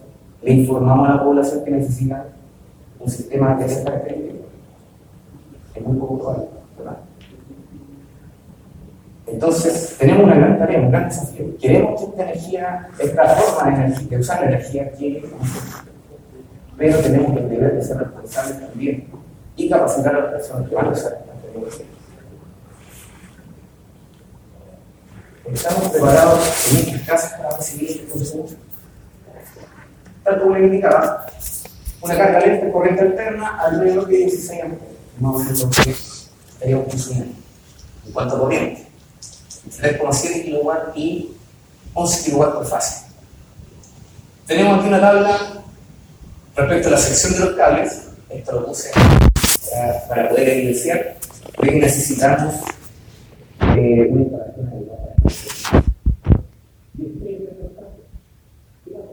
El maestro de fue de la señora Medina y instaló un cable de tenemos que que la de la Estamos alrededor. ¿Cómo asegurar que las personas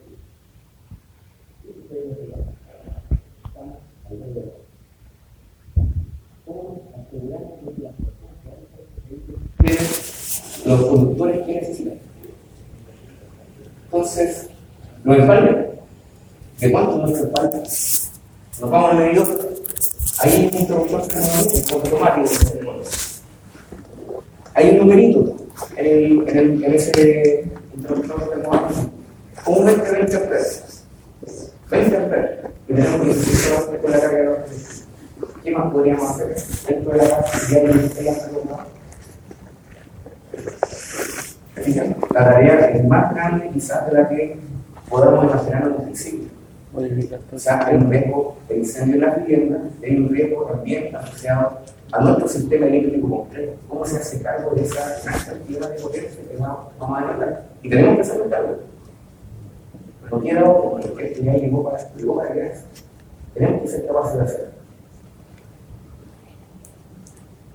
Aquí estamos. ¿Cómo absorberá nuestro sistema eléctrico las nuevas demandas de energía provenientes de estos consumos a nivel nacional? Recientemente interconectamos el sistema eléctrico del norte grande con el central, formando el sistema interconectado nacional, el CES, que va prácticamente desde, desde la región de de Parinacota hasta Chiloé. Entonces, ¿cómo nos hacemos cargo de eso? tenemos las líneas suficientes, tenemos las no nos alcanza. Otra tarea que tenemos pendiente. Y ahí hay una gran oportunidad para todos los que no desarrollamos en el ámbito. Para esta, para esta Es necesario que haya trabajo. Porque tenemos que hacer los cambios y hay que trabajar para ello. Entonces, toda esta área que están involucradas en el RC va a haber trabajo. Eso es independiente de quién esté armando el país. Es una necesidad que es social, que va a estar sí o sí eh, presente en los humanos y tenemos el deber de aumentar nuestro almacenamiento y nuestra capacidad de suministro de energía. Entonces, afortunadamente se están desarrollando actualmente varias eh, centrales en energía renovable no convencionales, centrales solares, los PLGD están entrando también a la red y Ojalá se potencie la entrada de este tipo de energías alternativas para poder garantizar que nuestro consumo sea proveniente de fuentes limpias. No sacamos nada con tener un auto eléctrico o convencional. Aquí la energía limpia, si en realidad la energía que, con la que se carga ese auto eléctrico viene en su mayoría del central termoeléctrico. Viene del carbón, viene del piso. ¿Qué sacamos? Energía limpia. Ah, sí, pero mira, eso recargamos a la termoeléctrica, más carbón aún porque necesitamos producir más. Entonces hay que cambiar la matriz para que realmente cumplamos con el eslogan. ¿Verdad? Hablemos de seguridad. ¿Qué se viene para ti? O les indicaba en la presentación.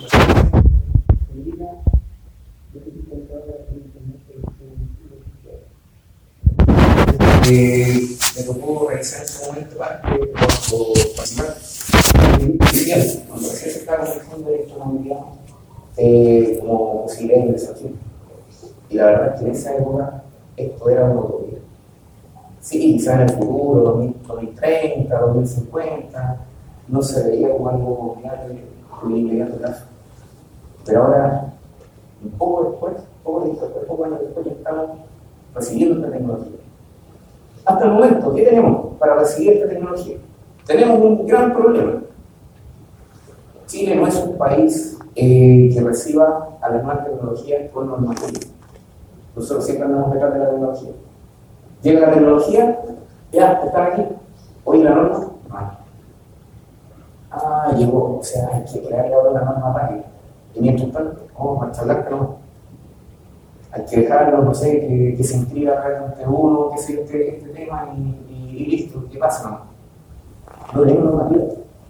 Ahora, ¿qué tenemos? NSH 4-2003, que regula todo lo que es instalación eléctrica en baja tensión. Esa normativa fue desarrollada por la superintendencia hacía bastante tiempo y está más sobre Y muchos tienden a pensar, muchos instaladores sobre todo, tienden a pensar de que esto es un manual de cómo hacer las cosas.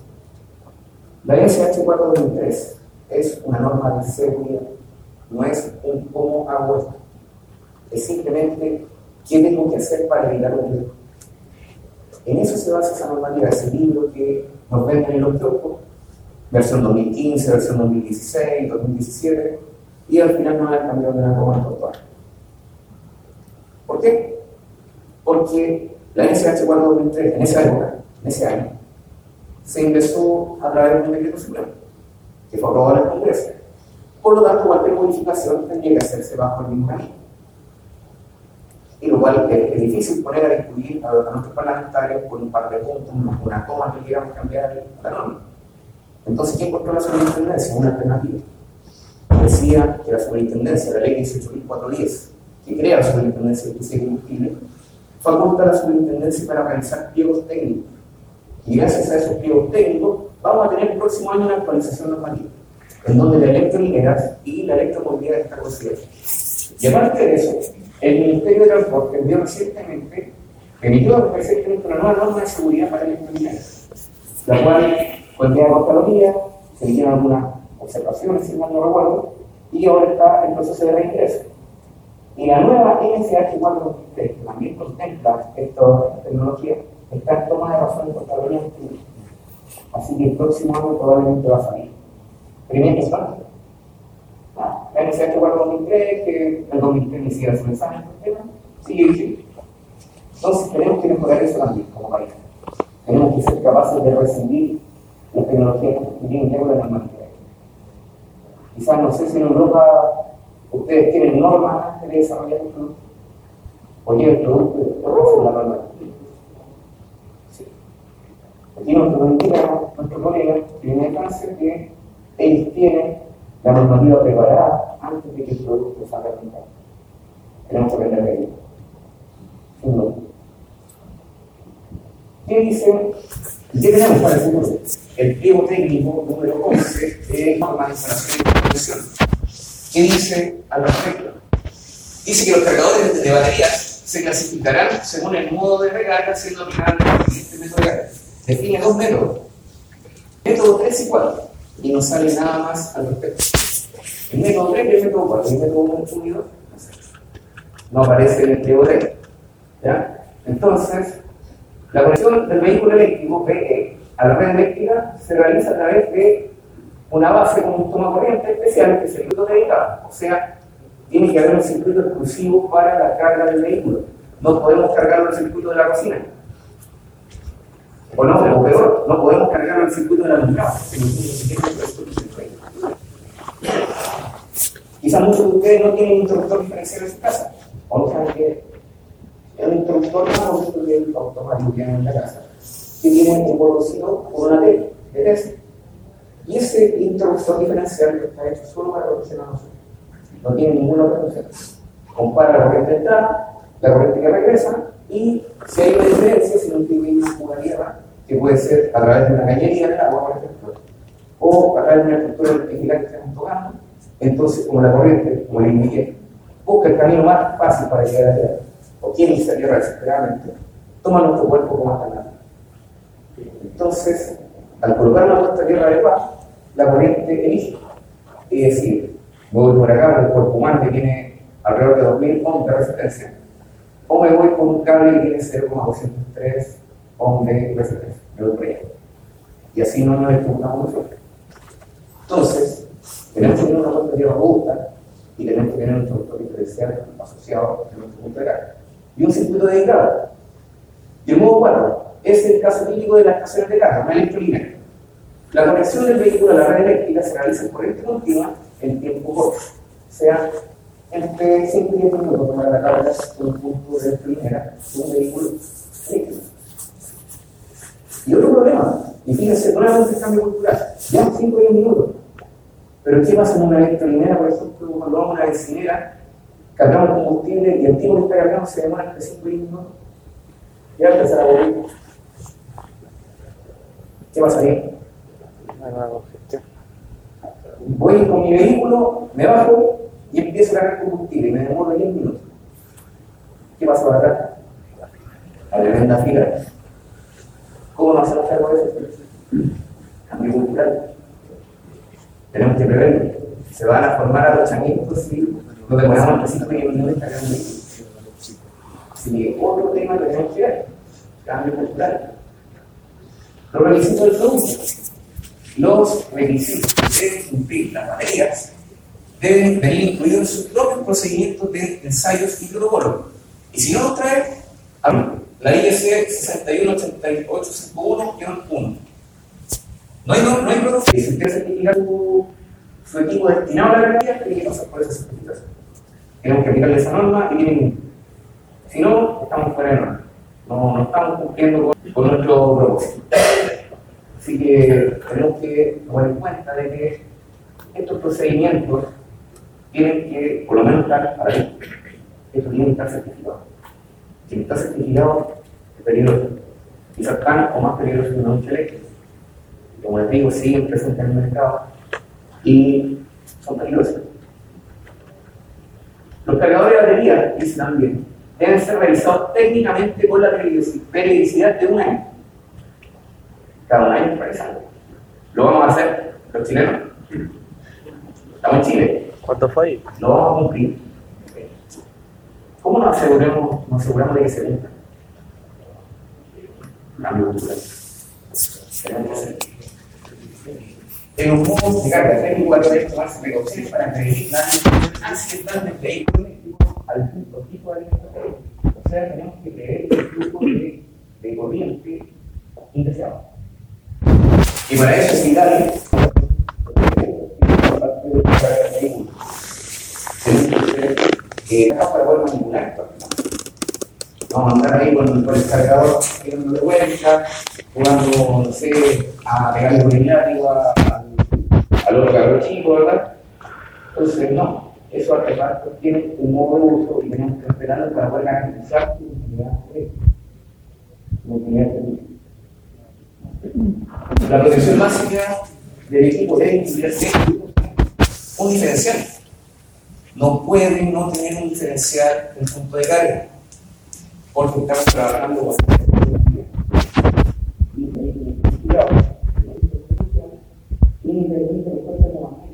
el 20 amperes, por ejemplo, mientras la corriente en cuerpo no pase los 20 amperes, no va a pasar nada. Es consumo más. Y resulta que el umbral en el cual nosotros ya tenemos el sistema de madera puesto ronda los 0,1 amperes. 0,1 amperes versus 20. Sea, aunque estemos robotizados, el sistema no abre, tiene que haber un control financiero, si no, estamos también en un gran riesgo. Que vamos a tener que empezar a lamentar, que van a empezar a salir las noticias, tal como salía la lavadora redonda, ¿se acuerdan antes? Porque no había interruptor diferencial en la casa, no existía. Una lavadora redonda que mató a mucha gente. Pero ¿qué pasa cuando leíamos el diario? Persona muere electrocutada por una lavadora. Ah, mira. Fútbol. Era una noticia cotidiana. No le daban mucha importancia. Ahora ya no, eso sería escandaloso.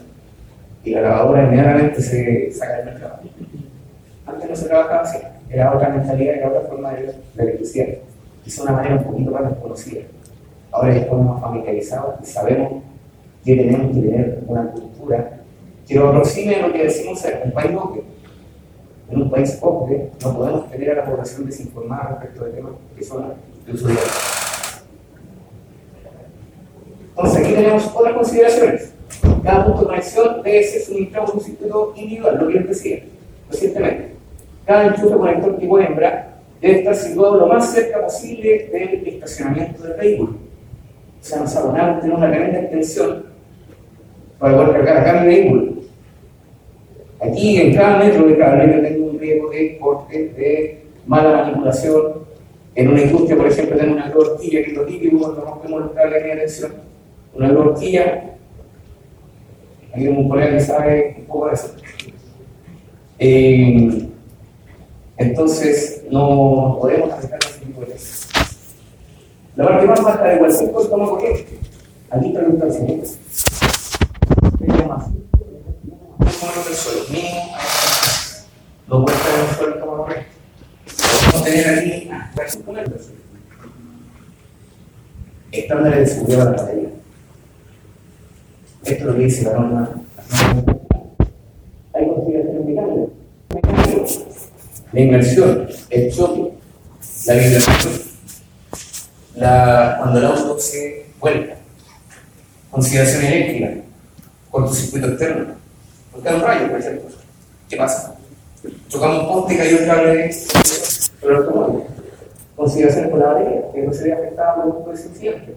Eh, del entorno, estabilidad termal, los climas, cuando voy al desierto, cuando estoy en el sur, cuando nieva. La batería no puede verse alterada en funcionamiento por ese tipo de situaciones. Y condiciones químicas, las emisiones. Si estoy diciendo que mi batería es ecológica, no puede tener emisiones.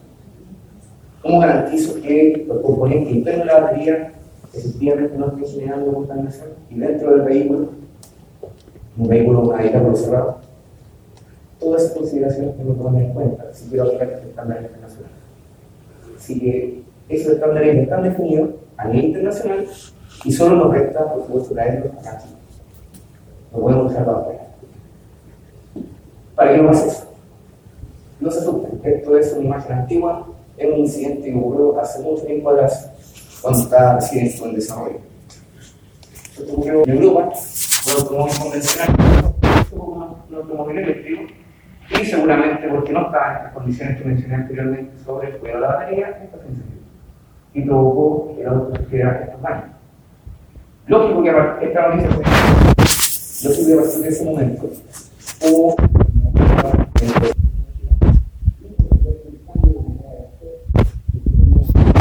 el ámbito del desarrollo Así que para que esto no nos vuelva a ocurrir, tenemos que ir mejorando nuestro sistema. Pero esto no es muy distinto cuando se nos ha incendiado un vehículo de un, de internacional que no ha ocurrido. ¿Verdad?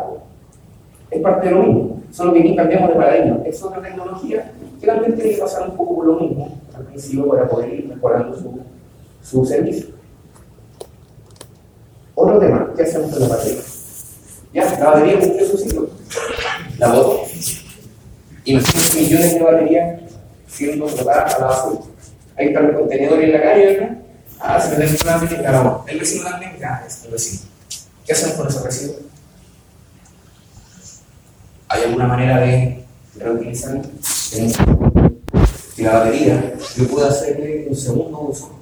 Y por último, ¿qué posibilidad Ojalá sea posible para poder tener un uso eterno de la de la estructura. Y que el contenido de esas celdas que ya fueron utilizadas, ojalá se pueda eh, utilizar en otro fin. Porque en caso contrario, el nivel de contaminación y de aglomeración de baterías que vamos a tener en el mundo es completamente contrario al eslogan de que esto es una energía limpia tenemos que hacernos cargo de los residuos. No podemos dejar las baterías ahí que adquieren. ¿Sí? Ahí.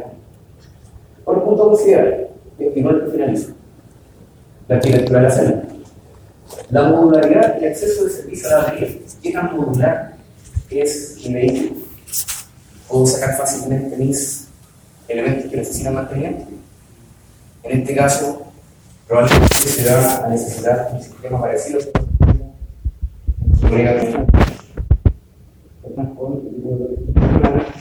eh,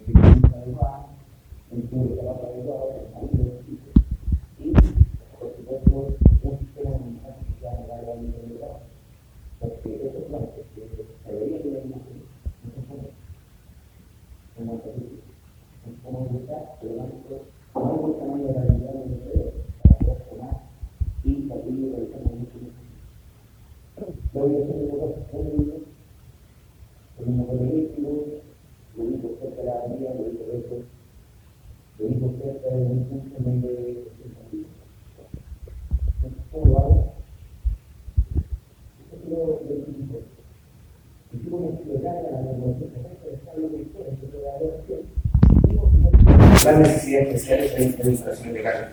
Necesitamos una instalación adecuada. Si no tenemos una instalación adecuada en nuestras casas, no pongamos a cargar auto eléctrico. Tenemos que cambiar nuestra instalación. Y sobre todo, revisar nuestras tarifas. Porque estas cargas nuevas van a llegar sí o sí. Estaremos bien ajustados con el país. ¿Podemos ofrecer alguna nueva alternativa pensando que las personas la auto eléctrico? Sí.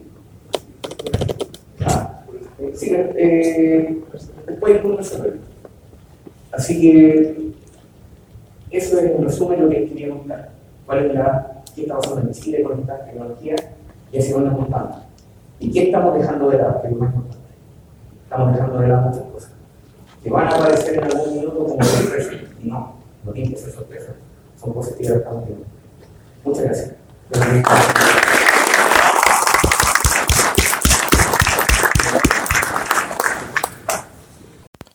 Héctor del Pinto, académico experto área mecánica INACAP.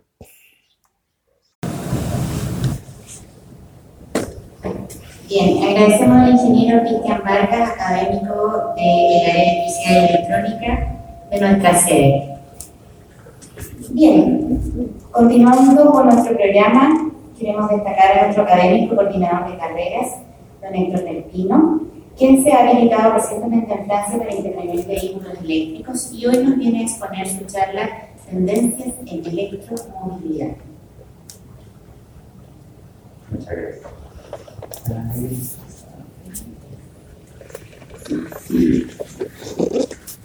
Buenos días. Eh, creo que ya se ha dicho mucho, así que va a ser cortita quizás mi, mi presentación. Eh, INACAP eh, ha sido la primera institución en Francia en habilitarse para trabajar en vehículos eléctricos.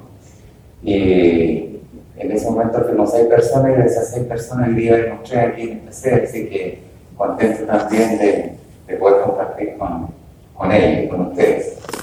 Tendencia, bueno, tendencia en la parte de electromovilidad hay mucho, mucho que hablar. También hay mucho que se ha dicho y hay muchas cosas ciertas, cierto que han manifestado Ana, Cristian ahora, con el tema, por ejemplo, de la contaminación y que nos depara. Eh, yo estaba pensando en ese momento hoy en día también, es decir, con nuestros vehículos de combustión interna, el tema de la gasolina, tanto que nos exigen cuando vamos a la revisión, y el monóxido de carbono, los hidrocarburos, etcétera, etcétera. Pero ¿qué pasa cuando vamos a cargar un vehículo? ¿Qué pasa cuando estamos cargando de gasolina el vehículo? ¿Qué pasa con la cantidad de hidrocarburos que están saliendo en ese momento en la estación? Bueno, son cosas, ¿no es cierto?, que, son interesantes de, de meditar y, y de ir eh, conociendo. Tenemos ahí algunos temas que vamos a ir viendo, por ejemplo, eh, nuestro escenario actual en Chile de los vehículos eléctricos, la recarga de vehículos eléctricos, y ya algo se ha mencionado, eh, la recarga sin conexión de cables, lo que podría venir en algún futuro cercano, baterías, ¿no de de litio y nuestras carreteras eléctricas.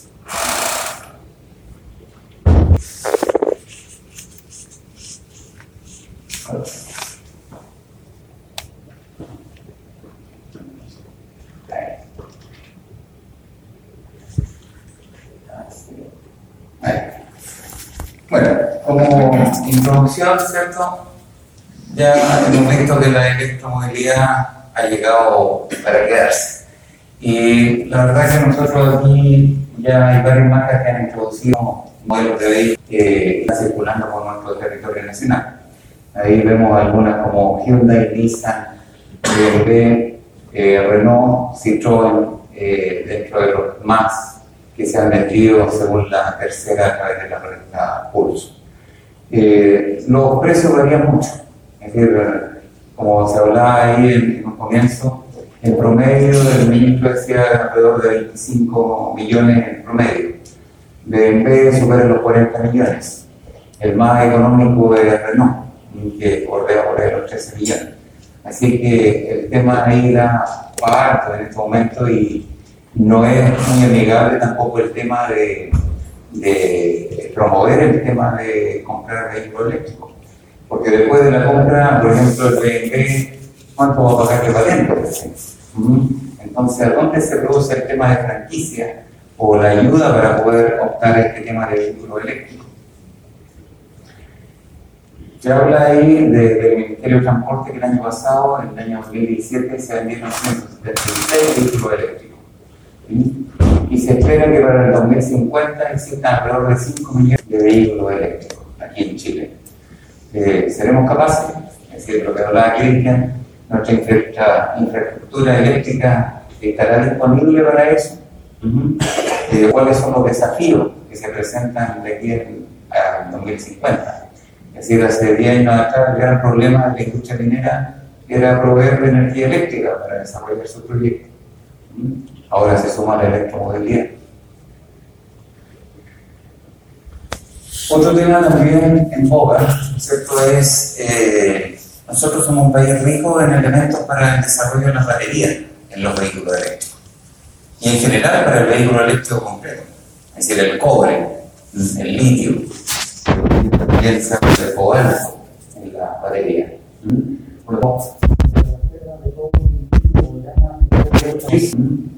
Yo me hacía esa pregunta mientras desarrollaba esta presentación. ¿Por qué alguna empresa automotriz no se instala en Chile para el desarrollo de estos vehículos eléctricos? Hoy en día existe una polémica, igual como lo hacía con el cobre, ¿cierto?, de quién va a hacerse cargo de la explotación del litio. Y como aparece el cobalto como un elemento también importante en el desarrollo de las baterías, eh, Chile se habla que por ahí a mediados de 1800 hasta 1914 también explotó bastante cobalto. Y según los estudios, hablan de que la densidad nuestra de nuestro cobalto en Chile es mucho mejor que la que se ha, desarrollado en otras partes. Entonces, a lo mejor también es una nueva oportunidad de abrir esa, esa fuente. Eh, de los vehículos vendidos, ¿no es ¿cierto? Hay un poco un resumen. Eh, los más vendidos. Después Nissan, BMW me llamó mucho la atención que está en el tercer lugar de los vehículos más vendidos por el alto costo que tienen. Hay dos modelos, el más vendido es el i3, que voltea a 43 a 45 millones de Citroën. La recarga de los vehículos eléctricos. Bueno, eh, como la más importante la que se realizó en nuestra zona, ¿cierto? Algunos meses atrás. Como dos meses atrás, la Compañía General de Electricidad instaló la electrolinera ahí en, nuestra ciudad. Eh, sin embargo, la, demanda yo creo que es importante, lo ha mencionado. Es decir, nosotros tenemos vehículo eléctrico, sin embargo, necesitamos estos elementos para cargar. Entonces, a lo mejor circulemos en la ciudad, no va a ser tanto. Decir, andamos 40 kilómetros, 50 kilómetros, en la noche llegamos a nuestro hogar y desde ahí cargamos los vehículos.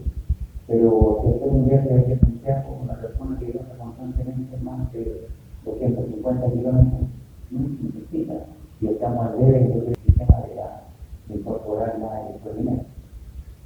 En Europa, por ejemplo, tenemos la experiencia ahí, ¿no es cierto?, de de tránsito, que en muchos centros comerciales y en muchas partes donde el vehículo llega a hacer compras o hacer algún otro tipo de, de, trámite, existe ya la, la. Es decir, mientras la persona hace su trámite, 10, 15, 20 minutos, puede dejar su vehículo cargando, ¿cierto? Y después reanuda su, tema. Ahora, ¿quién se hace cargo del costo de eso? Será un gasto extra por el centro comercial. Ese detalle, la verdad, que no lo conocemos, pero alguien tiene que hacerse cargo de eso.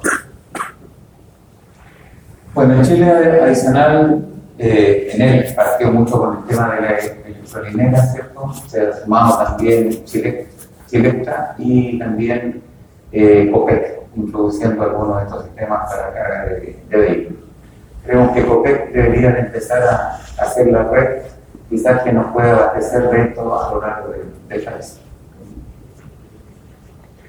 Y esto es como la tendencia. Es decir, aquí ya vamos a lo que eh, posiblemente se nos venga, se empieza a desarrollar a lo mejor más a nivel de Latinoamérica. Eh, la carga inalámbrica. Decir, hay muchos temas hoy en día relacionados con carga inalámbrica, a lo mejor que visto el cepillo eléctrico se carga, ¿no es cierto?, de, de manera directa, celulares, ¿m? pero hoy en día también se ve esto en el tema automotriz. Es decir, que de no enchufar el vehículo. Es decir, eh, a lo mejor aportando lo que decía Cristian, tener una instalación específica para esto, en donde cuando lleguemos con el vehículo nos situemos debajo de alguna unidad y por inducción magnética podamos cargar el vehículo durante algún tiempo que sea suficiente para, para lograr esto. Eh, no hablan de marcas trascendentes, ¿cierto? Como Toyota, Nissan, Citroën, Mercedes-Benz, BMW y otras tantas, que están realizando esta actividad de eh, sistema de carga inalámbrica. eh, por ejemplo, ahí dice que para este sistema de BMW eh, fue presentado, de hecho, en el último salón de China, y dice que podría tener un costo aproximado de 2.000 euros, si estamos hablando de un millón y medio de pesos aproximadamente. Eh, pero en este momento ya está disponible para todos. En este momento todavía está en desarrollo esta tecnología. Y a lo mejor también va a estar limitado al tipo de vehículo. Es decir, este, para, este equipo inalámbrico, ¿no es cierto?, para vender, me podrá servir para Toyota, me podrá servir para Citroën. Entonces, ahí tienen la prueba. Vamos a ver ahora un video de, que nos presenta un poco cómo es este sistema para entendernos de, de la parte de, de la la carga inductiva. Eh, vamos a ir ahí a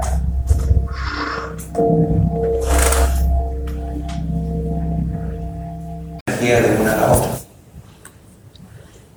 Eh, también ahí vemos que no solamente está dado esto en el campo de vehículos livianos, sino que también en el campo de vehículos pesados. Es decir, ahí tenemos un bus, por ejemplo, nuevamente con carga inductiva, ¿cierto? Que en aproximadamente 5 minutos eh, se tiene una carga completa de ese bus, hay una transferencia de capacidad de carga de unos 200 kilowatts.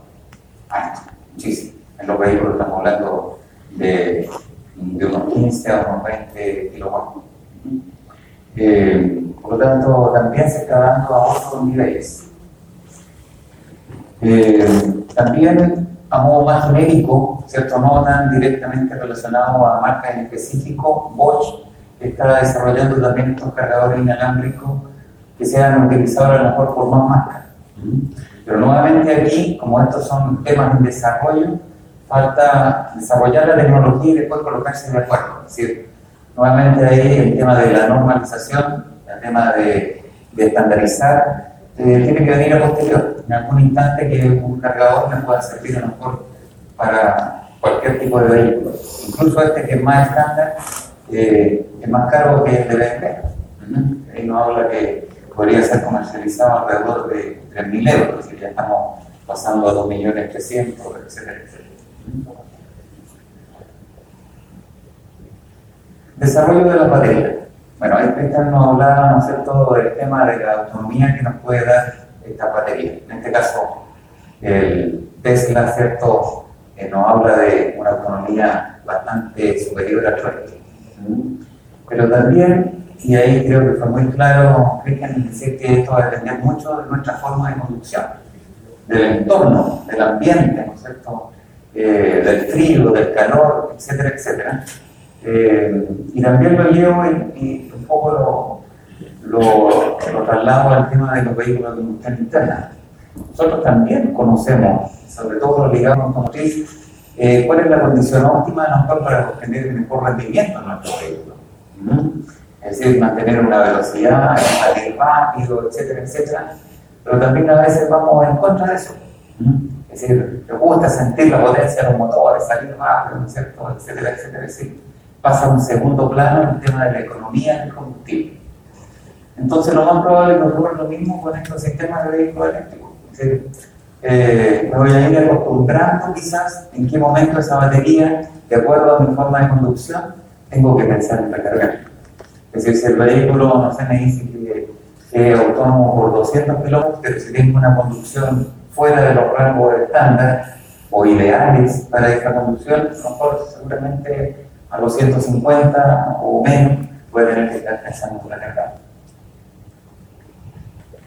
Eh, bueno, ahí también vemos, ¿cierto?, que se están desarrollando nuevas tecnologías para desarrollar eh, las baterías más pequeñas, eh, que ocupen menos espacio, que tengan un costo inferior, etcétera, etcétera. Y entre ellas está, y ahí aparece, ¿no es cierto?, la disminución del costo de la confección de algunas cosas, eh, que mejor es uno de los elementos que encarece el costo de esta misma. Pero no es el único, también se están desarrollando otras baterías.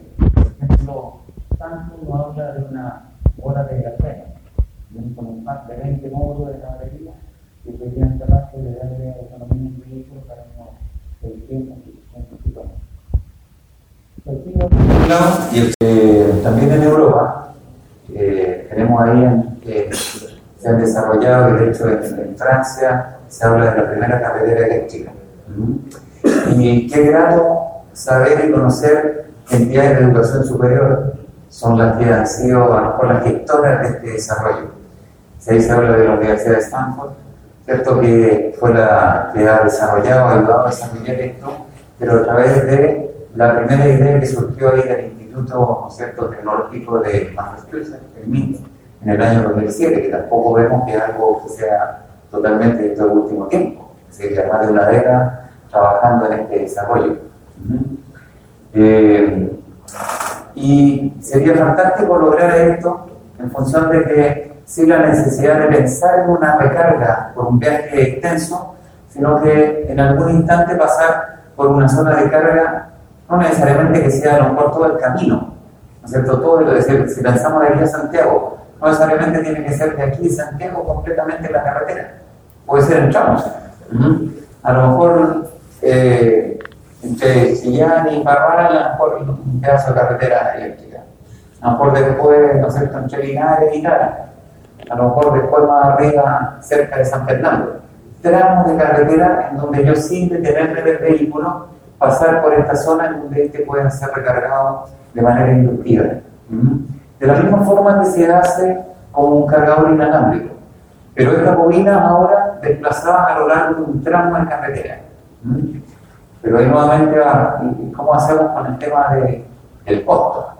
Se dice que construir esta carretera es nueve veces más cara que construir la carretera de manera normal. Entonces también hay un tema asociado a. Eh, ahí se nos habla de que en Francia, ¿cierto? en Versalles, se construyó 100 metros de, de, esta, de una carretera eléctrica como para hacer las pruebas finales. Y resultó bastante interesante. Eh, dice que es capaz de transferir alrededor de 20 kilowatts, pero para un vehículo, un vehículo que está circulando en, ese momento en esa carretera.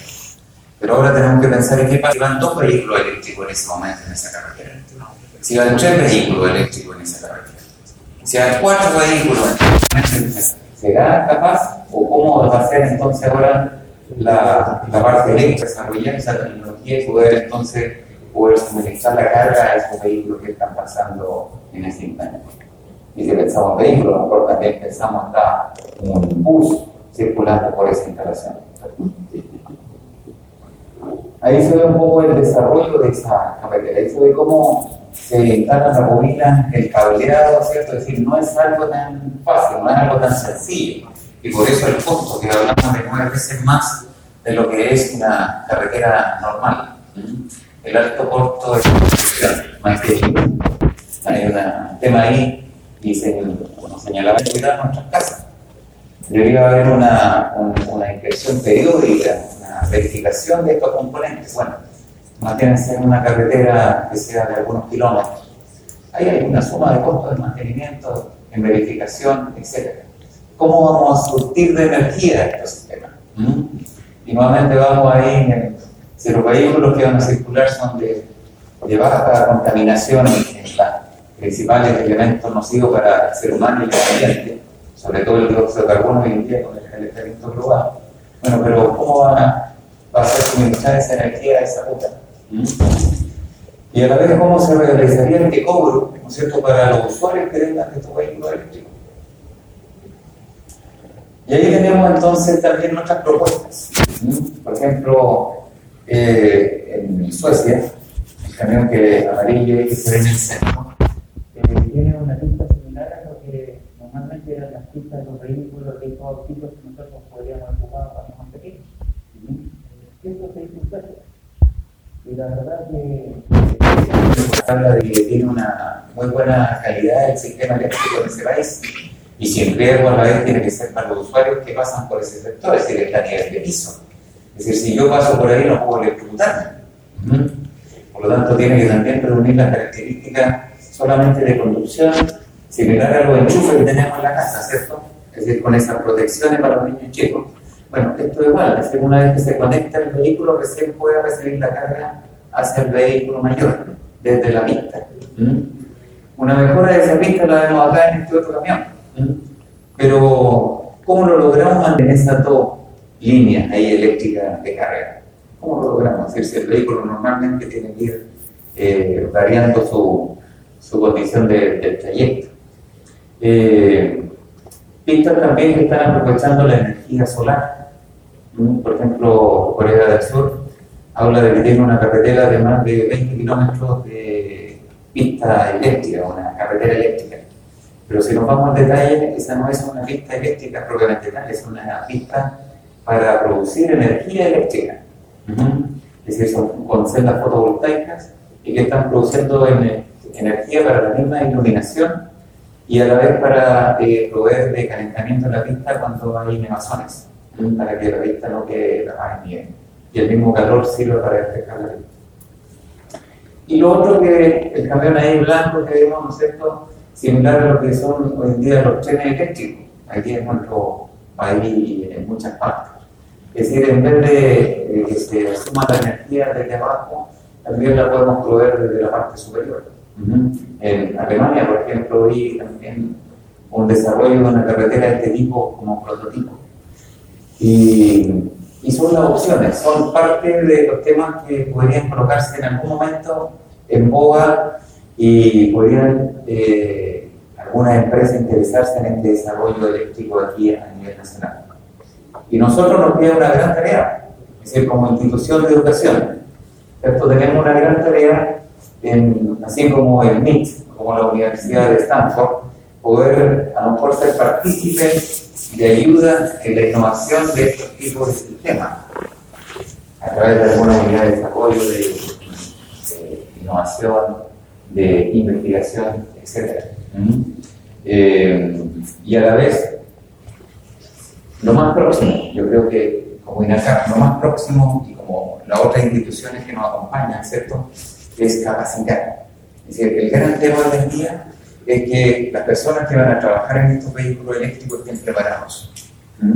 Ya veíamos que cambiar un neumático eh, lo puede hacer a lo mejor el, el usuario, pero ir a la mecánica, trabajar en la mecánica del vehículo, aunque sea la parte netamente de la bomba de freno que hablaban ahí, ¿cierto? O, u otro sistema donde vamos a pasar cerca de alguna instalación de alta tensión, tenemos que tener la preparación para poder llegar a, desarrollar un trabajo seguro. Bueno, eso es mi presentación y agradezco la atención por parte de ustedes.